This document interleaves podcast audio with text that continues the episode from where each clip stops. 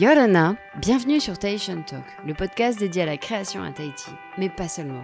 Initialement axé sur le processus créatif des artistes polynésiens, le podcast s'intéresse désormais à la création artistique, mais aussi aux démarches remarquables. L'objectif reste de partager des parcours inspirants, témoins de la diversité et de la richesse de nos îles.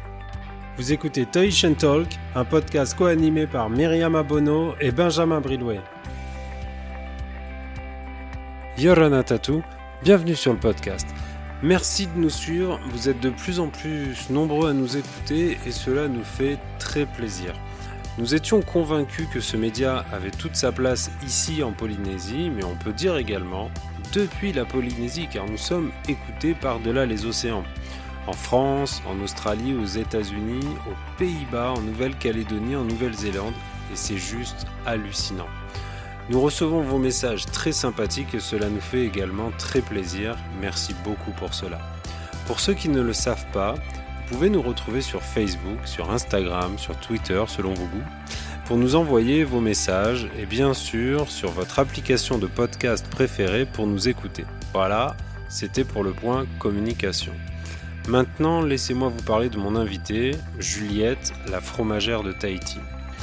Si je puis me permettre l'expression, Juliette est un sacré bout de femme, déterminée, opiniâtre, téméraire, et c'est surtout avec beaucoup de passion qu'elle s'est lancée dans l'apprentissage de la transformation du lait dans un premier temps, et avec beaucoup d'audace, de répétition, d'échecs et de réessais, pour finalement arriver à créer son activité de fabrication à Tahiti.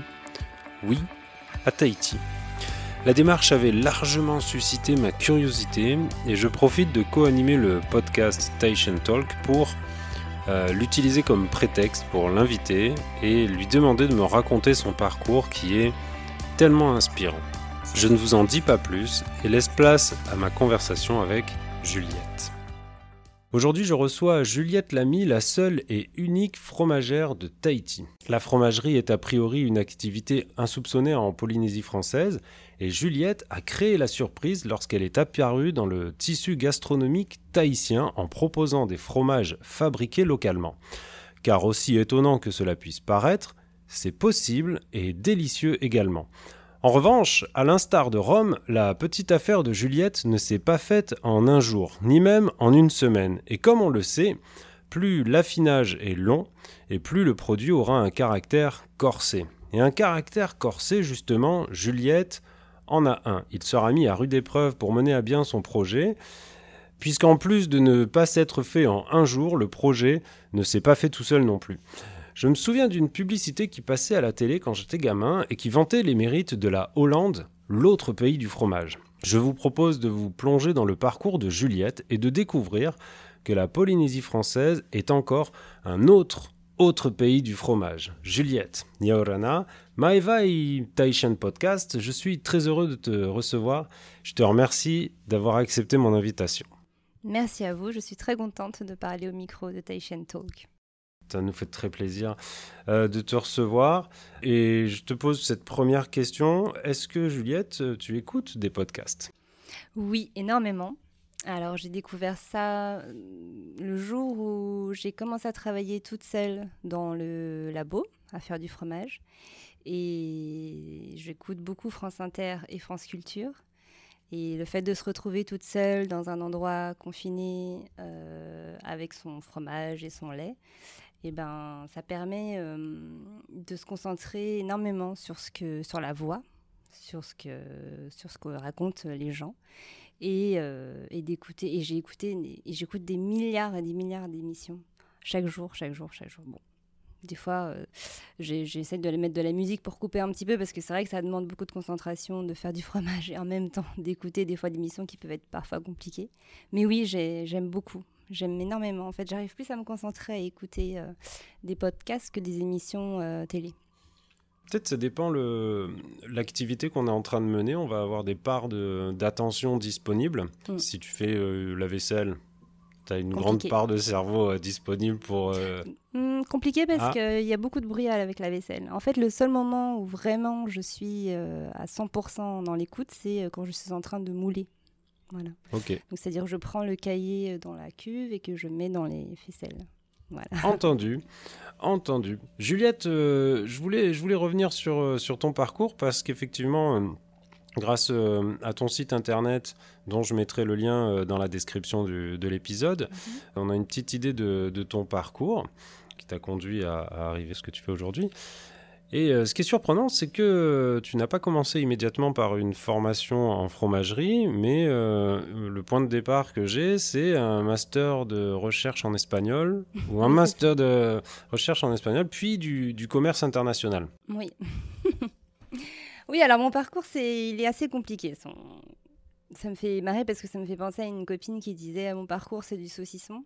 Bah le mien c'est un peu ça. C'est-à-dire que j'ai commencé euh, je me suis, engagée en fait quand j'avais 18 ans. J'ai pris une année sabbatique et je suis partie. Euh, j'ai travaillé pendant 5 mois dans le petit supermarché de mon village.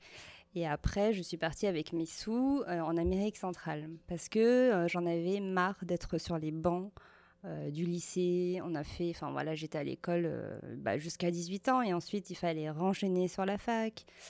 Et hum, j'avais envie en fait d'être confrontée à la réalité des choses, de la vie.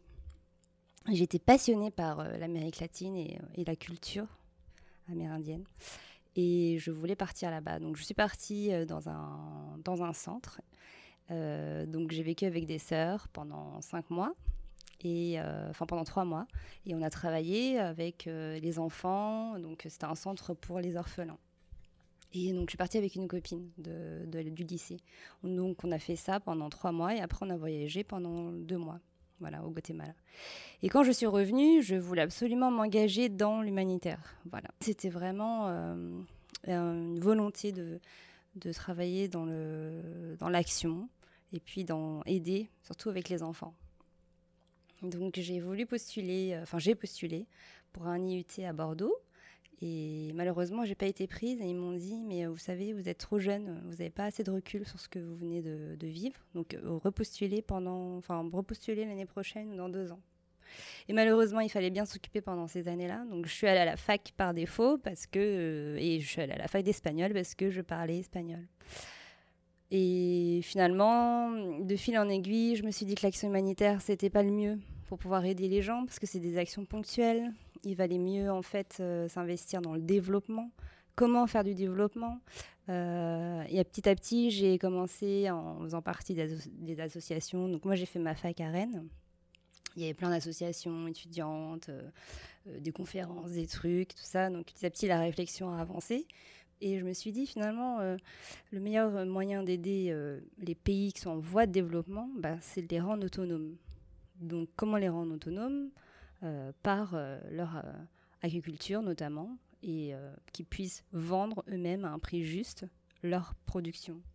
Et que, parce qu'en fait, je voyais bien qu'il y avait un déséquilibre entre l'Occident, les pays riches et puis tous ces pays développés qu'on a sous-développés qu'on a colonisés et qui maintenant ont des trains de, retard à cause, je pense, en partie de nous.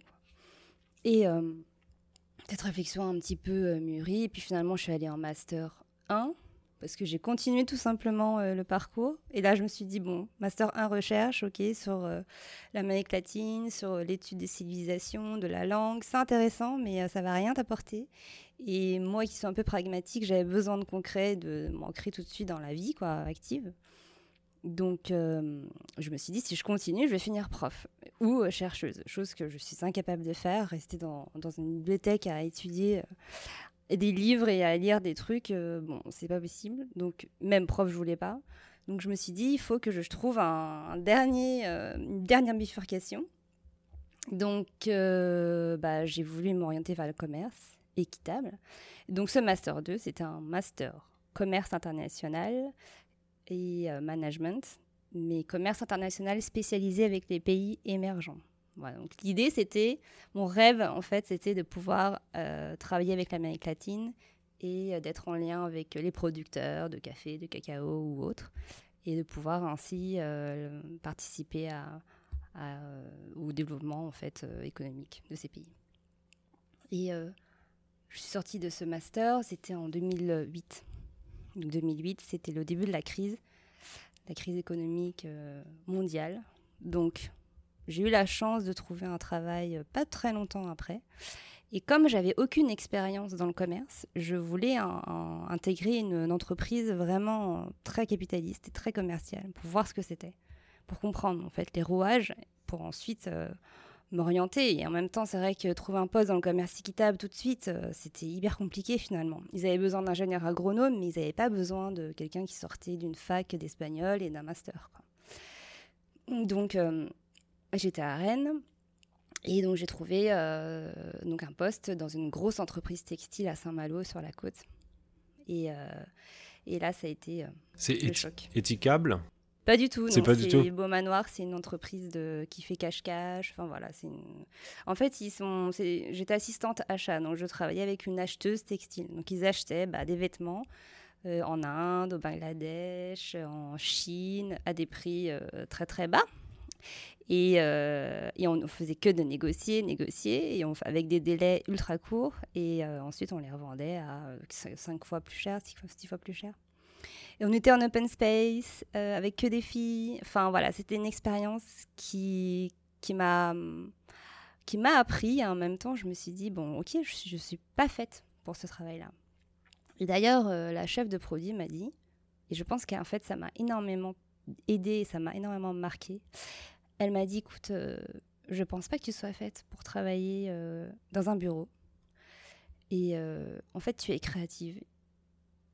Et ça m'a énormément marqué parce que je me suis dit, mais comment elle a pu voir ça? Je passais mes journées derrière un ordi à essayer de comprendre ce qui se passait, de, de comprendre ce système capitaliste complètement absurde et de, de, de, de mettre la pression sur des fournisseurs, etc. Comment est-ce qu'elle a pu voir que j'étais créative? Et je me suis dit, je vais partir avec ça je vais partir avec ça et il faut pas que je l'oublie, quoi, ce qu'elle m'a dit. Et puis finalement, après, donc après une petite période de chômage, j'ai réussi à avoir un poste chez Etikable. Voilà, donc ça, c'était, euh, je touchais ce que je voulais, euh, le domaine dans lequel je voulais évoluer. Et donc j'ai travaillé. Donc c'était une société coopérative. Donc ça veut dire que c'était très au niveau management, ça n'avait plus rien à voir avec euh, la grosse entreprise que j'ai que j'avais pu voir avant.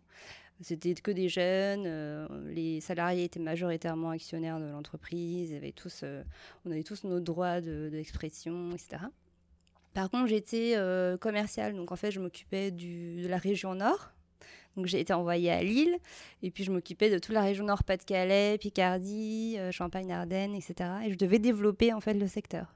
Donc comme c'était aussi la crise et que en fait au niveau financier, ça avait beaucoup impacté évidemment les petites entreprises. Donc, cette entreprise-là avait arrêté en fait de faire des voyages. Parce que normalement, on faisait des voyages dans les pays producteurs. Et moi, je suis arrivée au moment où les voyages s'étaient arrêtés. Donc, je passais beaucoup de temps sur la route, beaucoup de temps dans les hauts-champs, dans les carrefours et compagnie. Et, euh, dans, et le Nord, c'est une région très, très spécifique. C'est-à-dire qu'il n'y a pas d'argent, les gens euh, ne sont pas vraiment sensibilisés, à part l'île ou, enfin, voilà, et encore.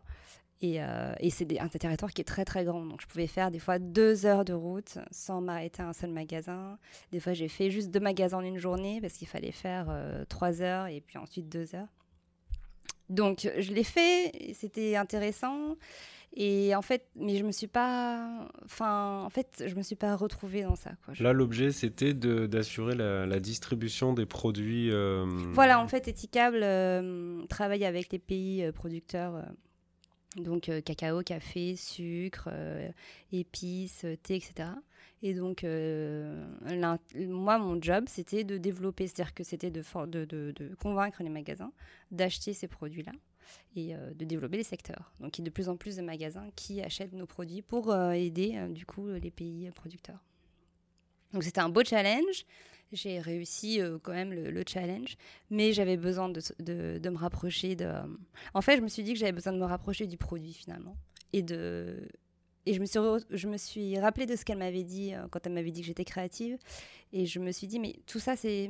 Enfin, là, c'est mort, quoi. Il ne se passe rien. J'ai besoin de retrouver quelque chose de manuel, quelque chose de sensuel, quelque chose de, qui, qui, qui me parle. Et j'ai besoin d'avoir un métier qui ait du sens. Et c'est marrant parce qu'Etikable, c'était. Euh, le logo, c'était des valeurs qui ont du sens. Et finalement, moi, je ne retrouvais même pas ce, sens-là dans mon métier. Tu n'étais pas dans le bon bout de la chaîne, peut-être? Tu voulais remonter la chaîne euh, à l'origine. Hein. Moi, j'avais besoin d'être vraiment en contact avec les producteurs et finalement avec le produit. Quoi. Et j'avais besoin d'avoir un métier qui soit facile à comprendre. Et, en fait, je me suis rendu compte que j'avais envie d'avoir un savoir-faire. Voilà. La suite, c'est que j'ai donné donc ma démission et puis je suis partie, enfin on est parti avec mon ex-conjoint en Auvergne parce qu'à cette époque-là, ils étaient en recherche de jeunes. Donc, ils faisaient des appels à projets. Pour repeupler la région. la région. Il n'y a personne. Donc, euh, ils faisaient des appels à projets et des... ils aidaient beaucoup les jeunes entrepreneurs. Donc, mon ex-conjoint avait un projet d'entreprise. Donc, euh, moi, j'avais, je m'étais dit, bon, bah, je vais peut-être. Euh, en fait, mon, le but, c'était aussi vivre en autonomie. Parce que c'est vrai que la crise, je pense que ça a fait poser beaucoup de questions à nous, notre génération de se dire, bah, en fait, on a intégré des boulots qui n'avaient pas vraiment de sens pour nous. On s'est fait toute une idée du monde du travail et qui s'est un peu euh, explosé euh, en 2008, quoi. Et euh, ça nous a fait, enfin, ça nous a donné envie finalement de, de vivre autrement et de vivre en autonomie, de se dire, bon, qu'est-ce qu'on a envie vraiment? Ah, peut-être on s'est retrouvé catapulté dans un futur avec des choix qui n'étaient pas tout à fait les nôtres. Un système qu'on pensait solide et qu'on avait, qu'on pensait qui, qui, qui était résistant à, tout, a explosé. Et, finalement, on s'est dit, on est vulnérable et il faut se protéger, il faut pouvoir euh, manger tout seul. On ne peut pas compter, en fait, finalement, tout le temps sur, euh, sur euh, l'importation, l'exportation, sur l'argent, sur l'exploitation de, tous ces, de toutes les ressources. Donc voilà, c'était une envie de redevenir autonome et indépendant. Et voilà, donc j'ai commencé à préparer le concours d'institutrice mais je me suis rendu bien compte que c'était pas ce que je voulais faire. Et comme j'étais dans la région du fromage, et ben petit à petit, euh, je sais pas, j'ai regardé en fait, parce que moi ce que je voulais, enfin ce qu'on voulait, c'était euh, vivre de manière autonome et avoir notre petite, euh, notre petit, voilà, Éden de paradis avec ces animaux, ces potagers, etc. Je me suis dit bon, ça sert à rien en fait de vouloir faire un métier qui me donnera du temps pour faire ça. Autant se lancer directement dans ça, autant, bah pourquoi pas avoir une ferme puisque de toute façon, c'est ça, c'est dans cette, euh, euh, situation que je vais évoluer, dans cet environnement. Et, euh, et voilà, donc j'ai regardé un petit peu ce qu'il y avait. Évidemment, je suis tombée sur le fromage rapidement. Et puis là, j'étais dans, on était dans le nord du Cantal, et, en fait, il y avait une formation qui, proposait de, de la transformation laitière, donc à Aurillac, dans le Cantal, dans le sud de l'Auvergne. Donc j'ai postulé et puis, euh, et puis voilà, j'ai fait cette formation. Donc c'est une formation pour adultes de 9 mois, une formation agricole à la base. Voilà, c'est pour apprendre à gérer une exploitation agricole. Et après, il y a plusieurs branches. Donc soit on se dirige vers la, viande, soit vers le lait. Et si on se dirige vers le lait, soit on se dirige que vers la production du lait, ou on transforme le lait. Voilà, donc j'ai choisi cette, cette filière-là. La transformation, donc euh, en fromage, tu as appris euh, à transformer le lait de vache, le lait de chèvre, le lait de brebis ou? Oui, alors après ça en fait on apprend à transformer le lait. On apprend à qu'est-ce que le lait, comment est-ce qu'on va le faire cailler, etc. Comment est-ce qu'on fait un fromage. Euh, la, race ne change pas énormément de choses dans la technologie euh, lactique, mais après, moi, en fait, euh, j'ai fait un stage en Saint-Nectaire au début parce que je voulais absolument voir comment est-ce qu'on faisait du Saint-Nectaire. Et puis, euh, j'ai fait après l'autre partie de mon stage en chèvre. Qu'est-ce qui va faire euh, différencier les fromages? Parce que on prend du lait, mhm. c'est toujours le même. On, prend, on fait de la présure avec la caillette du lait qui est le troisième estomac Alors, du non, En fait, on va prendre le lait, on va le faire acidifier d'abord. Comment on fait? Acidifier, c'est-à-dire qu'on va mettre un, acide, donc ça va être euh, du vinaigre ou euh, du citron. Euh, en l'occurrence, là, on met des ferments lactiques pour acidifier. Qu'est-ce que c'est les ferments lactiques? Les ferments lactiques, ce sont des bactéries qui vont avoir tendance, en fait, qui vont pas avoir tendance, mais qui vont consommer le sucre, le lactose. Donc le lactose, c'est le sucre du lait, et qui vont le transformer en acide lactique. L'acide lactique, euh, on en a besoin en fait de partir sur une base acide mhm. pour pouvoir ensuite euh, faire coaguler. Ça fait descendre le pH. Exactement. On a besoin en fait pour emprésurer le lait, c'est-à-dire pour mettre la présure, on a besoin que le lait soit à un pH bas. Donc euh, et ensuite la caillette, c'est le quatrième estomac du ruminant et c'est l'estomac du veau en fait. C'est celui qui lui permet de digérer le lait. Voilà. Donc on va prendre euh, la caillette, euh, cet estomac-là, on va le sécher, la sécher, et on va la mettre dans le lait. Juste cette. En fait, c'est l'enzyme qui est présente dans la caillette qui va faire que ça coagule. C'est l'enzyme qui permet de transformer. Parce que le veau, quand il boit le lait, il faut bien qu'il le digère. Donc, ce qui se passe à l'intérieur de son estomac, en fait, il va être, c'est-à-dire qu'il va, l'enzyme va prendre le lait qui est solide, va le solidifier et va le- l'extraire. Voilà. Comment tu te fournis la présure ici? Elle est faite localement? Non, Elle- c'est importé C'est importé, Ok. ouais. Ça peut être fait localement ou pas hein? Parce qu'on fait du veau. Euh, ouais, on pourrait mettre la caillette du veau, on pourrait faire sécher la caillette de veau et la mettre directement dans le lait. Ça, c'est euh, c'est ce qu'on faisait avant, en fait. Donc, nous, on a besoin de cette enzyme-là. Donc, maintenant, on récupère juste cette, euh, cette enzyme qui s'appelle la chymosine. Et, euh, et on, la, on la lyophilise, enfin voilà, on la rajoute ensuite dans le lait. Et ce qui nous permet de passer de l'état liquide à l'état solide. Et qu'est-ce qui va faire que deux fromages vont avoir rien en commun? Bah, Je prends par exemple un Cantal d'un côté ou un Camembert de l'autre.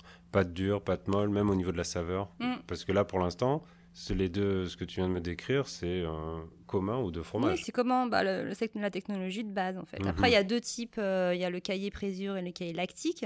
Le cahier lactique, c'est on va laisser s'égoutter, on va faire, on va, on va rechercher une pâte qui est assez, euh, assez souple et qui va s'égoutter toute seule. Donc, quand je moule le Saint-Haïtien, je moule à la louche dans, la faisselle et il s'égoutte tout seul. Voilà, et le lendemain matin, j'arrive et euh, il n'y a plus que la moitié du moule qui est rempli.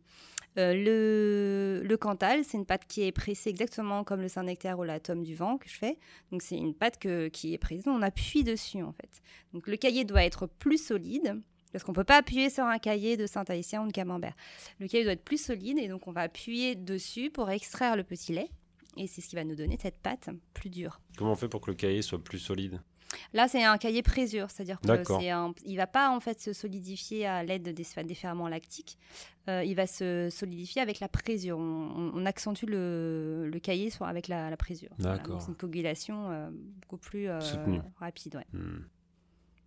Voilà, donc c'est la différence. Après, les pâtes cuites, ce sont les comtés, les parmesans, etc. Donc là, on est sur des pâtes. les, les cahiers sont chauffés à plus de 50 degrés et, et ensuite ils sont pressés très très fort. Mais là, avec la chaleur de Tahiti, tu peux l'envisager hein? Ah Bah, de toute façon, le lait que je réceptionne, il est pas, il, est- il, est il sort pas du pied de la vache. Enfin, il sort du pied de la vache, mais il est refroidi. De- ouais, mais donc il ne permettrait pas de. Il peut. Si, si, il n'y a, y a pas de faire. problème. Après, c'est vrai qu'il faut s'adapter aussi à la race de la vache, euh, ce qu'elle, enfin voilà, le Mm. lait qu'elle va nous donner, quoi. Mhm. Mais oui, on peut faire un, un ca- un- un pro- un- une pâte cuite. Alors, le problème des pâtes cuites, c'est que euh, souvent, c'est des grosses pièces. Donc, on est sur des mules de 40 kilos. Donc, ça, même en France, les, les femmes, elles le font pas. C'est souvent les hommes. Ok. Et, et des machines? Euh, oui, c'est des machines, ouais. faut mieux. Pour presser une meule de 40 kilos, c'est mieux. Et puis après, il faut, du, faut de la place, quoi, pour Mm. stocker tout ça. euh. Moi, mes petites caves, elles vont, je, vais en- je vais pouvoir mettre deux, euh, deux cantales, quoi, c'est tout. Donc, je peux pas aller loin. Ok. Et comment s'est fait le lien avec la Polynésie française, du coup? Alors ça, c'est c'est une histoire, euh, une histoire d'amour, voilà, une histoire personnelle qui m'a fait venir ici. Et euh, donc avec mon ex-conjoint, ça s'est terminé évidemment. Et puis euh, voilà, j'ai retrouvé un, vieil ami d'enfance, enfin de, de la fac. Et donc qui était parti lui à Tahiti il y a euh, 10 ans maintenant. Et, voilà, donc il m'a dit, bah écoute Juliette, je vais pas t'attendre toute ma vie, il faut que tu viennes. Donc je suis venue une première fois pour voir. Et il m'a invité, euh, il m'a payé le billet. Donc j'étais en, stage de Saint-Nectaire. Donc il faisait, je sais pas, euh, moins, moins 2 degrés. euh, je, je les vaches, je nettoyais les, la bouse et tout. Et puis deux semaines après, j'allais, je prenais l'avion, j'étais à Tahiti. Donc hyper bizarre. Et euh, ouais, c'était un, sacré choc. Et voilà, et après, ben, c'était- en novembre-décembre 2014. Et finalement, euh, j'ai terminé ma, ma formation. De toute façon, c'était prévu que je termine ma, ma formation. Et je suis venue après donc le rejoindre. Et immédiatement, en venant ici à Tahiti, euh, il t'est apparu euh, évident de pouvoir faire du fromage ici, puisque enfin, ça, semble compatible, une production fromagère, avec ce coin. Ce coin de paradis où il fait Mm. pas du tout moins 2, les températures, les- l'hygrométrie, euh, c'est peut-être positionné imaginairement en contrainte. Oui, bah moi j'avais fait. C'est vrai que j'avais fait une croix sur euh, mon projet. Je me suis dit que c'était, euh, ça servait même à rien que je finisse la formation parce que j'arriverais jamais à l'exploiter ici, etc. Et puis c'est lui qui m'a dit, mais tu sais, il y a une ferme ici et ça marcherait de faire du fromage euh, ici, etc. Donc euh, je dis, ouais, il y a une ferme, mais est-ce qu'ils vendent leur lait? Est-ce que c'est possible? Mais bon, tout ça à distance, c'était impossible aussi de, de savoir à l'avance, quoi. Donc c'était un, pari. Hein. Je suis venue comme ça et je savais pas du tout. En plus, moi, j'avais fait ma formation. On avait travaillé que du lait cru. C'était que des produits euh, fermiers. J'ai jamais travaillé dans une industrie ou quoi. Donc euh, là, on est catapulté dans un autre monde. Ça n'a rien à voir. On a avec d'autres codes en plus. Ici, il n'y a pas de ferme familiale. En France, euh, c'est que des fermes familiales qui ont 40, 50 vaches. ici, c'est une ferme qui est énorme, où il y a 250 vaches laitières, il y a 600 ou 900 vaches à viande et qui est gérée par des gens qui travaillent pour des, des, familles. Donc, c'est pas du tout la même, euh, le même euh, environnement. Et du coup, euh, quand je suis arrivée ici, c'est vrai que je me suis un peu confrontée à, à ça. ma mentalité n'était pas adaptée en fait à ce qui se passe ici. Moi, je pensais, euh, ah, c'est génial, on va faire un, un partenariat. Voilà, moi, je sais transformer du lait, vous, faites du lait. Euh, c'est génial. Je pensais que, voilà, ils, étaient, ils, ils, auraient, été, ils auraient été très contents. Et euh, bon, évidemment, c'est pas la même. c'est ça passe, c'est pas forcément passé comme ça parce que eux ils voient quoi? Ils voient une popa qui arrive, encore une, qui va rester quoi deux ans, qui va partir, qui veut faire un projet, mais elle y connaît rien, elle, elle connaît pas les codes, donc et moi, j'avais pas vu tout ça. Et c'est vrai que j'ai mis beaucoup de temps à, comprendre, en fait, qu'il y avait un gros fossé. Ensuite, par rapport à la fabrication, c'est venu petit à petit. En fait, le gros problème, surtout auquel je me suis confrontée, c'était de travailler du lait pasteurisé. Qui se travaille pas du tout de la même façon que le lait cru. Qui se travaille pas de la même façon parce que le lait est modifié et qu'on a enlevé une grande partie des bactéries, donc euh, du lait, qui nous servent à faire du fromage. En fait, quand on fait du fromage, on fait travailler les bactéries principalement. Donc évidemment, quand on pasteurise, quand on chauffe le lait, on va tuer un certain nombre de bactéries pour protéger, parce qu'il peut y avoir des bactéries pathogènes qui peuvent, être dangereuses pour la santé, etc. Euh, donc c'est plus compliqué, beaucoup plus compliqué, parce que le lait ne réagissait pas du tout. Au début, je ne comprenais pas, il se passait rien. Alors qu'en cours, on avait juste à mettre un peu de plaisir, hop, c'est bon, on avait un super beau cahier. Donc c'est vrai que ça, c'était très compliqué. Est-ce que justement, c'est pas dû aux températures ambiantes locales, dans les chaînes de, conditionnement qui font qu'on favorise vraiment la pasteurisation? Euh, Limite, je crois qu'on interdit le lait cru mm. parce que euh, le risque euh, de contamination bactérienne dans ces températures-là pourrait être euh, vraiment dommageable pour le, consommateur. Du coup, il y, a un vrai danger, ce qui explique qu'on c'est ça. C'est vraiment la principale raison, c'est qu'on est dans un pays chaud. Plus on est dans un pays chaud, plus les bactéries euh, prolifèrent et et ça peut être dangereux et nocif pour la santé. Et sachant que là, on est sur des grosses fermes, plus la ferme, plus on a d'animaux et plus l'hygiène est difficile à maîtriser. Il faut savoir qu'en lait cru, il faut, qu'on il faut nettoyer chaque rayon euh, du pied de la vache. Donc c'est euh, un travail qui est, enfin c'est pas du tout le même travail que quand on, on tire juste du lait et qu'on le vend à une laiterie qui va le pasteuriser. Donc euh, on est obligé, d'une certaine manière, c'est mieux. Voilà. Moi, j'en ai parlé à mes formateurs, etc. Ils m'ont dit, mais tu sais, finalement, c'est mieux que tu pasteurises le lait parce que derrière, euh, enfin, on ne sait pas. toi, tu n'es pas à la production. Et puis, les gars, ils ont, pas, ils ont autre chose à faire que nettoyer chaque rayon, euh, voilà. Donc, c'est mieux. Ça apporte une garantie à ton produit, tu pars avec... Euh, Ça apporte une garantie au produit, et puis de fait de travailler sur un lait pasteurisé, on est sur un produit qui est toujours beaucoup plus stable, puisqu'on on, part toujours avec le même type de bactéries, que, et ensuite nous on réensemence de toute façon. Donc on, est sur un produit un peu plus stable que si on était sur du lait cru. Voilà. C'est bon. Moi c'est vrai que c'est compliqué pour moi parce que le lait cru j'y tiens énormément. C'est pour moi c'est un combat en fait. Euh, euh, en France, mais je ne peux pas l'appliquer ici, c'est pas possible. Enfin, voilà, plein de gens me demandent pourquoi je fais pas du lait cru, mais déjà, c'est pas moi qui fais la production de lait. Et puis, euh, on est sur des, schémas qui sont tellement différents qu'on ne peut pas imposer du jour au lendemain quelque chose euh, voilà, à des, fermes qui travaillent comme ça depuis des années. Et puis, voilà. C'est une question de législation d'abord, donc si c'est interdit par c'est interdit par la loi le. C'est interdit par le service d'hygiène en fait. Donc, euh, donc voilà, comme ça c'est Tout peut changer, hein. ça ne veut pas dire que si c'est. La demande, euh, s'il y a une très forte demande pour une consommation de lait cru et que donc il y aura une filière qui va s'organiser, ça sera un, lait qui va demander un conditionnement euh, et une mise en œuvre beaucoup plus complexe. Donc le lait sera peut-être plus cher parce que, parce que plus complexe. Mais, alors après, mais il faut un certain volume pour que ce soit envisageable. Peut-être, je ne sais pas vraiment ce que va me poser l'hygiène, mais ce qui est sûr, c'est que plus l'élevage est petit et plus on va faire attention aux animaux, euh, en fait, il va falloir aussi faire attention aux, maladies, à l'hygiène de la traite, à l'hygiène de l'étable, à tout. À partir du moment où on fait attention à ça et qu'on fait des analyses régulières, c'est-à-dire qu'on va faire des analyses mensuelles et qu'on les, qu'on les fournit à l'hygiène et que l'hygiène peut constater qu'il n'y a aucun risque pour la santé, que ce soit du lait cru, du lait pasteurisé, voilà. L'important, c'est que, que, le lait soit euh, indemne de bactéries et que derrière, au niveau de la production, les gens sont motivés et impliqués dans, euh, dans euh, la production de ce lait cru, de, l'hygiène, etc. Quoi. Moi, si demain j'ai un élevage, je vois mal pasteuriser mon propre lait quand même. Le but, ce serait de faire au maximum un lait qui soit, entre guillemets, enfin voilà, qui soit sain et qui, qui, soit exempt de bactéries pathogènes, sachant qu'il ne faut pas faire peur aux gens. Hein, c'est rare d'avoir quand même des bactéries pathogènes dans du lait. Quoi. Voilà, c'est pas un produit qui est aussi dangereux qu'on peut le penser, quoi. Donc euh, j'espère que l'hygiène euh, comprendra ça, mais c'est vrai que euh, le lait et le fromage, c'est pas du tout dans la tradition polynésienne et c'est donc c'est tout un combat en fait parce qu'ils sont pas habitués et en fait la première réaction, c'est normal, c'est d'avoir peur et de mettre des barrières. Donc Pareil pour acheter du lait cru à la ferme mhm. directement. Moi, ça a été un combat d'un an et ça fait, enfin voilà. Donc c'est, mais c'est intéressant en même temps. C'est un beau challenge. Oui, tout à fait. J'imagine euh, du côté de l'hygiène, c'est leur rôle, c'est de s'assurer que les gens restent en bonne santé. Donc on met les dispositions maximum. Mais c'est vrai que en faisant des démonstrations que c'est possible, euh, et avec le temps, on pourrait euh, convaincre. Voilà.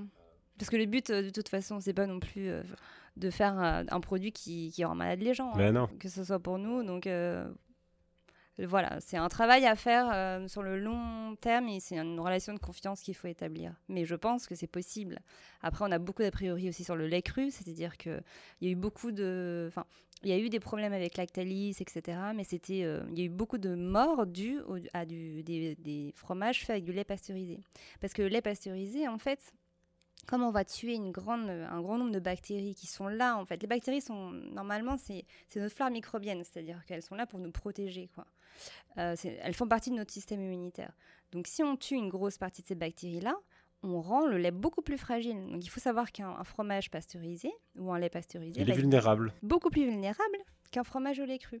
Donc, un fromage au lait cru peut se garder il peut se euh, défendre. deux ans, trois ans, il se défend exactement contre les bactéries qui peuvent être euh, pathogènes. Et un fromage au lait pasteurisé, non. C'est pour ça que le fromage au lait pasteurisé a une DLC, une date limite de consommation, et le fromage au lait cru n'a pas de DLC. Il a une DLUO. Mmh, mmh, mmh. Ben voilà, déjà, rappeler les, les prérequis, un peu les bases euh, du fromage, euh, ça, ça, fait du bien. Et du coup, par rapport à, cette fourniture en lait pasteurisé, tu as dû conduire euh, donc toute une batterie de tests pour mettre au point ton produit parce qu'il a fallu un petit peu repartir à zéro, être en contact avec euh, tes formateurs mm. ou euh, localement, comment tu t'y es pris? Euh, beaucoup, beaucoup de recherches. Alors en fait, en, fromage, on travaille beaucoup avec, comme des chimistes, on travaille avec un pH mètre, avec un acidimètre. j'ai eu beaucoup de, de problèmes parce que j'ai pas eu de pH mètre, il a, il a jamais marché, etc. Donc j'ai beaucoup travaillé à l'aveugle, donc c'était hyper compliqué. Et au début, je, voilà, j'arrivais pas à faire cailler du lait. C'est juste ça, en fait. À partir du moment où on fait cailler du lait, c'est bon, on peut faire du fromage. Mais là, juste cailler du lait, j'y arrivais pas. Je me suis dit, quand même, c'est pas possible. J'ai fait une formation pour, il y a, y a, un truc qui va pas, quoi. Et euh, avec les formateurs, avec euh, bah même, euh, voilà, en discutant avec le directeur de production de sachets, parce que bah, c'était leur lait, en fait, au début. Donc euh, petit à petit, en regardant aussi beaucoup, en faisant des recherches sur Internet et puis en faisant des tests, en notant tout. J'ai tout noté, je faisais des tableaux Excel et à chaque fois, toutes les fabrications, c'était des tests. Voilà. Test 1, je rajoute ça. Test 2, j'enlève ça, je rajoute un autre truc. Non, non, non, non, non, non, non. Et, euh, et, après, ben, à un moment donné, ça a marché et maintenant ça marche. après, il y a une grande part de magie hein, dans le fromage. Il y a une grande part où on ne peut pas expliquer Thomas Edison a dit euh, Je n'ai pas inventé l'ampoule, euh, j'ai trouvé 10 000 façons de ne pas faire l'ampoule. Mm. Dans ton tableau Excel, tu as un certain nombre de façons de ne pas faire le fromage, du coup Exactement. ouais, c'est ça. Après, euh, il y, a y a un moment donné où en fait on a compris un déclic aussi. C'est-à-dire que je pense que c'est. Il s'est passé quelque chose et je me suis dit, ah, mais en fait, il, faut juste. Parce qu'il y a des, questions de temps, il y a des questions de respecter un certain timing, respecter euh, une certaine température, etc. Et à partir du moment où on a ça, euh, c'est bon, quoi. En fait, c'est reproductible et. Euh, donc, enfin bref, voilà. Ok. Et euh, donc, mais toi, tu étais contrainte de faire du fromage au, lait pasteurisé, mais en, métropole, euh, personne ne fait de fromage au lait pasteurisé ou Si, bien sûr. Si. Et comment les choses sont produites en métropole? Quand tu les mets en application ici, ça ne fonctionnait pas. Euh, bah, disons que, en fait, j'avais jamais travaillé de lait pasteurisé. Le lait pasteurisé est souvent travaillé dans les industries, dans les grosses industries, Lactalis, Président. Mm euh, donc moi, j'avais jamais touché ce lait-là. Je sais, je savais pas. T'as pas accès au process Et non, malheureusement, j'avais pas encore assez de réseau et j'avais pas accès au process. Ouais. Ok. Mm. Donc vraiment, tu l'as vraiment découvert euh, comme, si. Euh, J'ai découvert toute seule et à force de tests. Mm. Magique. Et donc, tu as créé plusieurs fromages. Oui. Combien? Alors, dans les technologies, j'en ai créé trois. C'est-à-dire qu'il y a le fromage frais, qui est un lactique, Ensuite, euh, le enfin, une sorte de camembert qui est une pâte molle euh, à caractère lactique. Et ensuite, la tome qui est euh, une pâte pressée. Voilà. Ça, c'est les trois technologies que j'ai mis en place. Et après, j'ai fait une déclinaison de ces fromages-là avec la tome au, du vent au poivre de papaye, le saint-haïtien affiné au rhum, le saint-haïtien à la truffe, etc., etc. Principalement trois technologies. Moi, en amateur de fromage, j'ai goûté tous tes fromages. Je les ai tous adorés. Je recommande les auditeurs qui n'auraient pas la présence d'esprit de, goûter. Je les encourage euh, à tenter l'expérience. C'est vraiment remarquable. Euh, pour le challenge et pour ces affinages euh, particuliers avec les fameuses saveurs locales. Et donc, félicitations pour, pour cette réussite. Et comment tu fonctionnes en ce moment maintenant, aujourd'hui? Ça fait combien de temps que, tu, produis des fromages euh, Tu as trouvé un, rythme de croisière? Tu as, tu connu une phase de développement Tu es encore en développement Ça se stabilise? Comment ça se passe? Aujourd'hui, bah, je suis installée à l'atelier relais d'Afaïti à Talavo et euh, donc euh, je me suis euh, je commence à me développer en fait. Ah tu commences d'accord. Jusqu'à présent c'était quoi alors bah jusqu'à présent c'était un combat pour pouvoir avoir du lait voilà. Ok. Donc c'était une naissance. c'était ouais une tentative de naissance ok. Bon elle est réussie ouais. Donc on, on, va dire que là je suis enfin née quoi et puis que maintenant j'essaye de me développer voilà donc, euh, évidemment, quand on n'a pas de matière première, hein, on peut pas. Euh, sachant que moi, je fais que ça, je vais pas mettre à, faire autre chose ou à faire de la d'épicerie fine. Donc, euh, sans matière première, pas de, pas de développement. Donc là, je me développe petit à petit. J'ai le travail de plus en plus de lait. Et puis, j'essaye. en fait, il faut savoir que c'est quand même très compliqué parce que beaucoup de matériel doit être importé puisque aussi on va pas trouver des caves d'affinage, etc. Donc dès qu'on veut se développer un peu, par exemple là, moi j'ai besoin d'avoir une autre cave parce que j'ai besoin de stocker plus de fromage. Donc il faut que je fasse une demande, enfin il faut que je fasse venir par bateau, et puis euh, il faut que je fasse des demandes d'aide. Enfin voilà, donc c'est c'est quand même long quoi. Quand par administrative encore mm. euh, assez lourde. Tu travailles toujours toute seule? Oui. Ok. Tu envisages de. Oui, j'aimerais bien. J'aimerais bien pouvoir embaucher quelqu'un. Après, euh, là, je commence juste à, sortir la tête de l'eau, donc ça serait dommage de donner cet argent euh, à un, salarié. Enfin, il faudrait que je puisse déjà me payer, quoi. Mhm. Et ensuite, euh, oui, pouvoir embaucher, ça serait évidemment que ça serait le but, ouais. Mm. Ok, c'est l'objectif. Donc, toujours en train d'agrandir tes volumes, d'où la nécessité de t'équiper d'une cave. Et en termes de distribution, euh, comment... Alors, par contre, les volumes, je n'augmente pas vraiment parce que c'est vrai que là, je suis dans un atelier, donc je peux pas. Enfin, j'ai un maximum en fait, donc je peux pas dépasser. Après, il va falloir que je, enfin, il va falloir que je construise une fromagerie. Voilà. Euh, et ensuite, pour la distribution, euh, oui, je me suis quand même, j'ai quand même ouvert pas mal de petits magasins là. Et puis, euh, j'ai vu une liste d'établissements dans lesquels on pouvait trouver tes produits. Mm.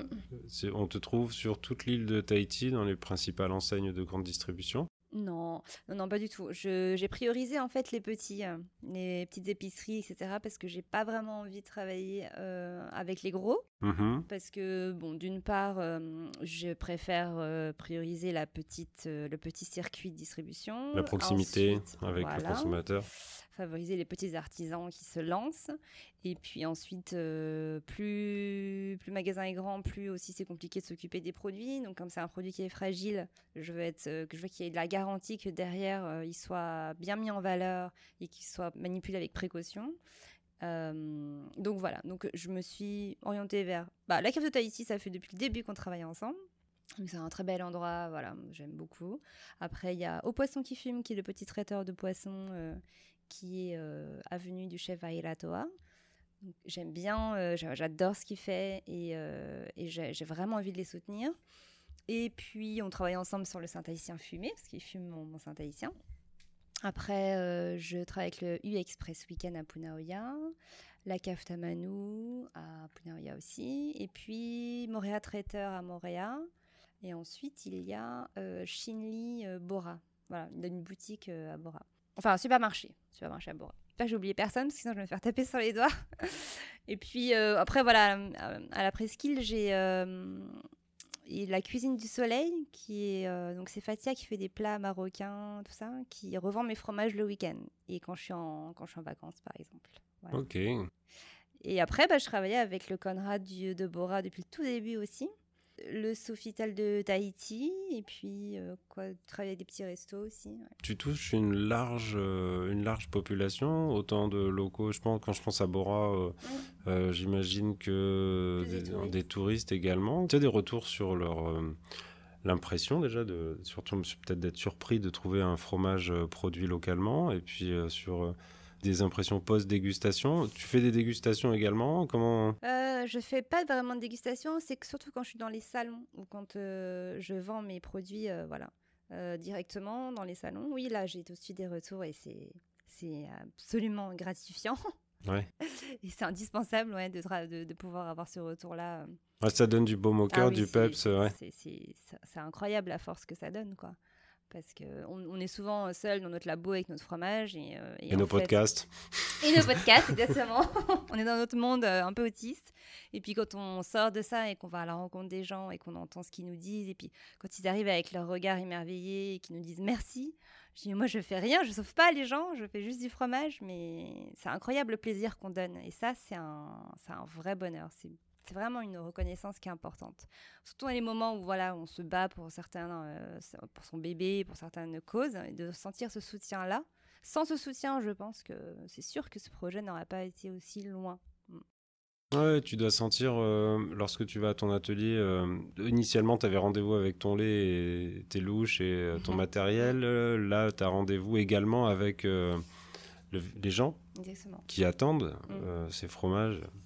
C'est ça. Et puis quand ils viennent. euh, Alors c'est vrai que c'est marrant parce que c'est vraiment deux mondes différents. Quand on est dans le labo, en- fait, moi je suis assez concentrée. C'est comme quand on fait la cuisine. Ça demande une, partie du cerveau et on, rentre dans une sorte de méditation. On, est, euh, on fait partie de la cuisine, de, du fromage, du lait. On est, on est, on est baigné dedans. Et quand la porte s'ouvre et qu'un client arrive pour acheter du fromage, voilà, on est comme happé euh, de, de ce truc-là. Et en fait, il faut se, il faut s'extraire de ça et, et, euh, et être, de- et être un vendeur à ce moment-là, en fait. Change le code. On change le code et puis se rendre compte que pour eux, c'est aussi incroyable. Ils se sont ils étaient sur la route, euh, ils ont été se baigner, tout ça. Puis hop, ils voient euh, un panneau avec fromage locaux, ils s'arrêtent et ils disent Mais qu'est-ce que c'est que ça? Donc c'est vrai que. Il faut, il faut raconter aussi, c'est une histoire. hein. Enfin, les gens ils viennent aussi parce que ils trouvent ça incroyable, que c'est, on raconte une histoire aussi. C'est très agréable. Je partage avec toi un- mon ressenti de consommateur, c'est-à-dire que je vais au magasin. Bon, alors euh, si je vais dans un magasin et que j'achète du fromage qui est déjà emballé dans un plastique et derrière une porte vitrée dans un frigo, il y a personne pour me conseiller. euh, Bon, je vais prendre un truc en fonction de la couleur, si c'est flashy ou du prix. Bref, c'est super impersonnel. Et euh, Mm. sinon, je peux me diriger vers, euh, vers la découpe, où là, je vais avoir euh, du personnel. Mais des fois, le personnel n'est pas forcément spécialisé ou Mm. intéressé, parce que j'aime l'échange. Et euh, j'aime bien euh, demander alors, qu'est-ce que tu me conseilles ou Mm. qu'est-ce qui se passe en ce moment? De- Souvent, les arrivages. euh, les arrivages changent normalement à Oui. la découpe et c'est intéressant d'avoir ce petit échange qu'on n'a pas toujours Bien sûr. systématiquement. Et bon, j'imagine que. On avait euh, plus ça avant dans les petites structures, dans les fromageries, les boucheries, etc. Mais malheureusement, on n'a- pas cette chance-là à Tahiti d'avoir des bouchers, tout ça. On est, on est souvent dans les mêmes canaux de distribution. Et c'est sûr que bah, c'est des gens qui n'ont pas forcément le temps et l'énergie pour pouvoir euh, expliquer, etc., prendre du temps pour parler. Et je pense que c'est un double point positif pour euh, vraiment ce que tu amènes euh, Oui, dans ta vrai. démarche. C'est-à-dire que déjà, tu amènes un produit nouveau, innovant parce qu'il est fait ici. Et en plus, euh, lorsqu'on on- on- on vient à ton commerce ou lorsqu'on te rencontre sur un salon, ça donne l'occasion euh, que tu nous parles de ce produit frais. Mm. Ça fait vraiment double emploi et, euh, Mm. et c'est aussi bon pour le consommateur, bah, comme tu le dis pour, pour toi également, d'avoir le, le retour consommateur. Bien sûr, c'est ça, c'est l'avantage de consommer local, c'est-à-dire que on va revaloriser et remettre euh, au centre la personne qui fabrique. Euh, et on a un, lien beaucoup plus, enfin, beaucoup plus direct avec euh, le, le- celui qui fabrique. Donc déjà, on a une relation de confiance qui s'installe. On sait d'où vient le produit, on sait qui le fabrique, comment, quelle est sa, philosophie derrière, quel est son combat. Enfin, on incarne euh, tout ça et les gens n'achètent pas qu'un fromage, ils achètent aussi toute cette, cet état d'esprit en fait. Mhm. Euh, que, je pense à une galerie d'art, du coup, pour euh, faire le parallèle avec euh, les, les invités de Myriama sur le podcast Tahitian Talk, euh, où ils parlent de rencontres, effectivement, euh, quand ils parlent d'une toile ou de leur produit. Ouais. On est, Mm. on, on est pas loin. Et donc, on, on a parlé des commerces sur lesquels on pouvait trouver tes, tes produits. Et donc, tu parles de salons. tu fais tous les salons de Tahiti ou certains Ah non, non, non. je fais le Creative Market, qui est un salon qui a lieu au Sofitel, donc euh, tous les hum, deux fois par an, donc en juin et en décembre. Euh, donc c'est un très joli petit salon avec beaucoup de créations, beaucoup de femmes. Il y a juste Saïdou qui fait du pain, je crois. Euh, après il y a Simiel A qui fait des bijoux. Mais sinon c'est un petit salon très très cosy, voilà. Et puis ensuite je fais hum, euh, Peut-être le Made in Fénois non, je le fais pas parce que c'est beaucoup trop grand. Voilà. Beaucoup trop grand et beaucoup trop long. Sur euh, deux, trois, quatre jours, je crois, ou cinq, Mhm. ou je sais plus. Mais il y a beaucoup trop de passages. D'accord. T'as pas le stock? Non, j'ai pas le stock. Et puis, en fait, quand je travaille, enfin, quand je fabrique les fromages, je peux pas être euh, au four et au moulin, en fait. Mhm, mhm. Donc, euh, quand c'est en semaine, je, je, je suis en train de fabriquer les fromages. Donc, je peux pas euh, être en même temps à la vente. D'accord. Donc pour l'instant, j'ai pas encore quelqu'un. euh, voilà. Puis attention, j'avais pas assez de stock, donc la question se posait même pas. Peut-être que cette année, euh, oui, mais euh, après, qu'est-ce que je fais comme salon? Oui, j'avais fait un salon à la Presqu'île, les Sensationnels, donc qui a organisé. la première qu'on a faite, c'était il y a un an. Donc cette année, je le fais pas, mais parce que c'est en février, donc c'est un peu trop tôt. Et, mais sinon, c'est vraiment sympa, quoi, ça, à la Presqu'île. Ça met en valeur les artisans de la, de la Presqu'île, etc. Et puis, qu'est-ce que je fais d'autre? Bah, C'est tout, je pense. Euh, Ok. mm. Super. Amis auditeurs qui vivent à l'extérieur de la Polynésie, euh, il va falloir prendre l'avion. Oui, j'ai plein en plus de gens qui me contactent de France, d'ailleurs. Ouais. Ah ouais, ça a ouvert des portes incroyables. Hein.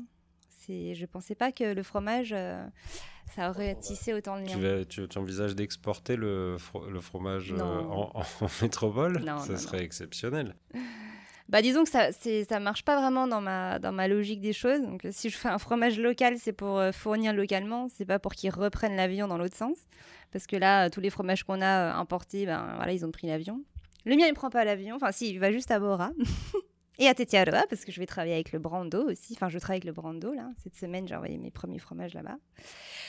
Et, euh, et voilà. Mais après, c'est vrai que ça peut être sympa d'avoir un, un fromage de Tahiti euh, dans une fromagerie à Paris. Pourquoi pas? J'ai j'ai déjà eu des, des demandes et euh, voilà. Le jour où j'aurai assez de stock, où j'aurai fourni tout le monde déjà ici, peut-être que. Mais bon, c'est pas, c'est pas le but, quoi. Ok, pas pour l'année prochaine. Non, pourquoi? Là, c'est le délai. Ah oui, non. Dans la cave d'abord. D'abord Voilà. Parlons projet, euh, au-delà de la cave, euh, qu'est-ce que. bah, Peut-être il y a des projets, on ne souhaite pas euh, forcément en parler euh, pour pas que ça porte malheur. enfin, je sais pas si tu es su- superstitieuse.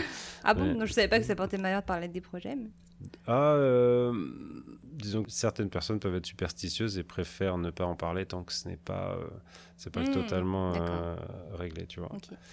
Ok. mais du coup, quels sont, quels sont tes projets? Ce, Déjà, ça sera de construire une vraie fromagerie. Voilà.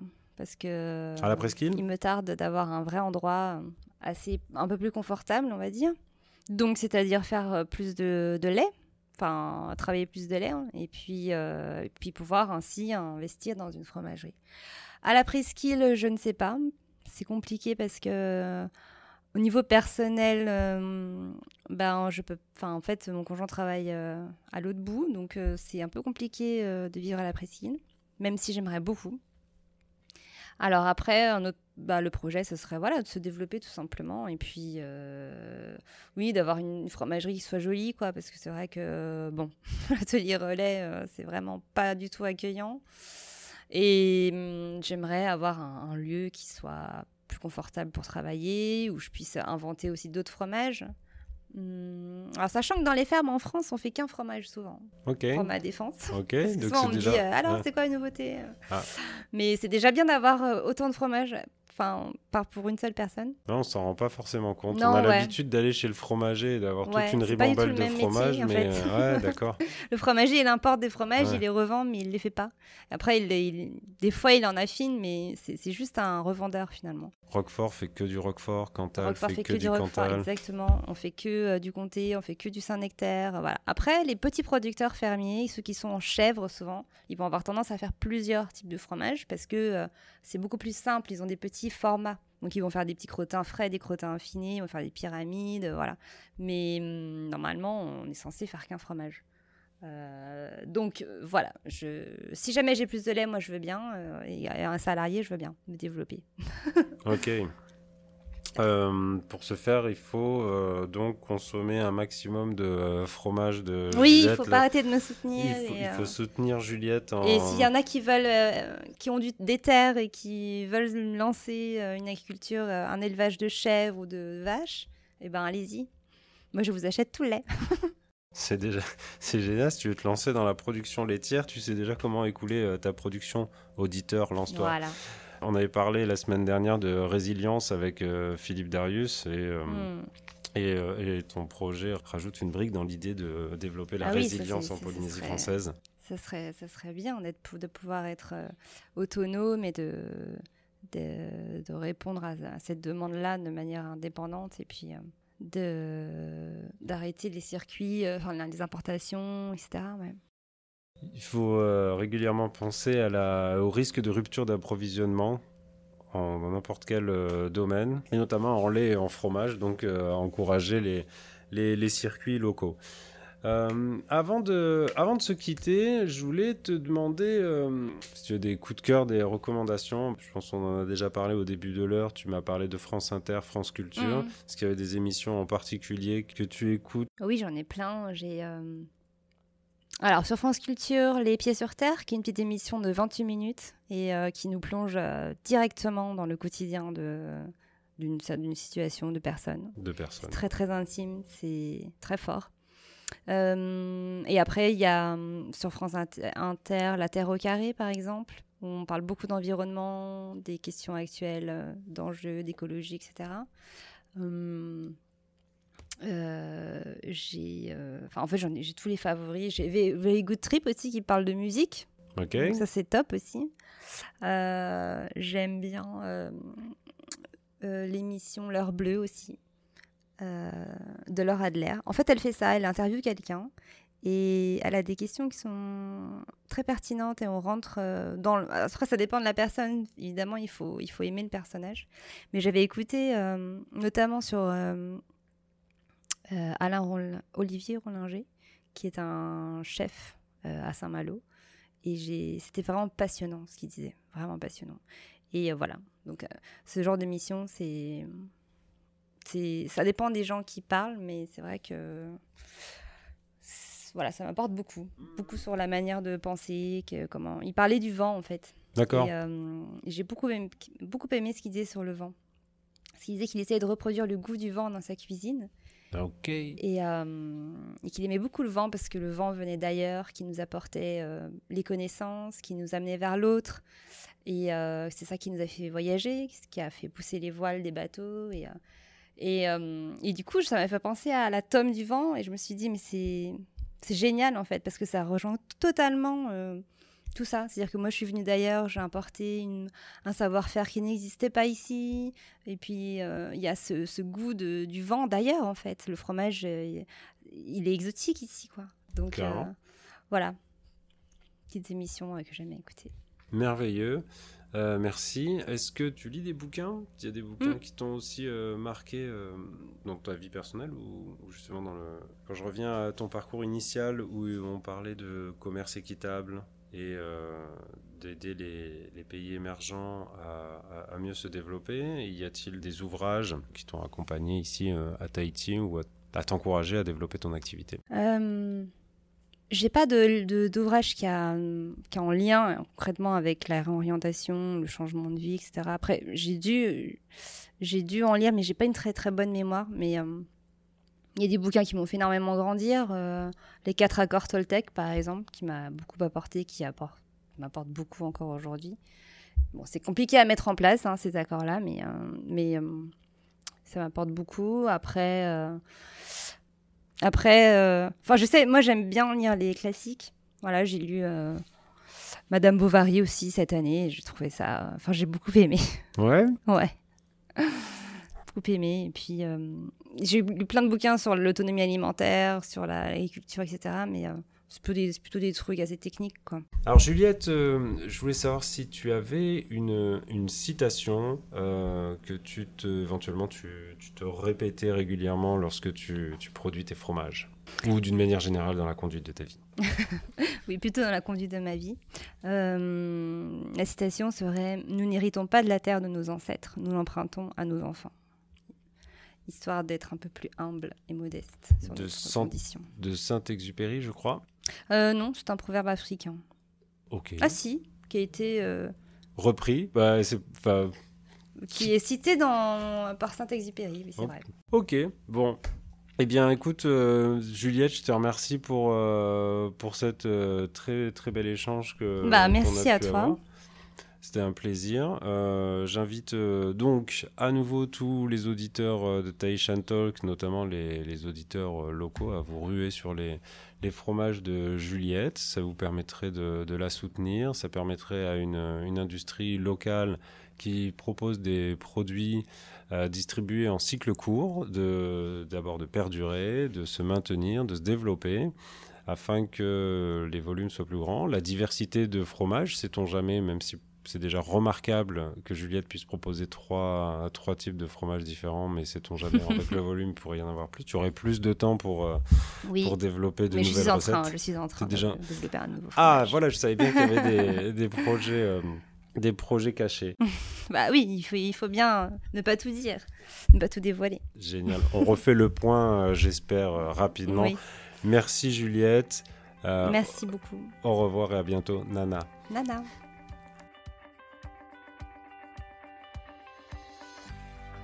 Merci d'avoir écouté ce podcast.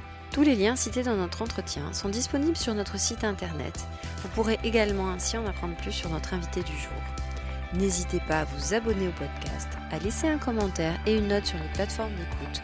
Cela nous aidera à le faire connaître et ça nous encourage énormément. Merci de votre soutien. Marururua.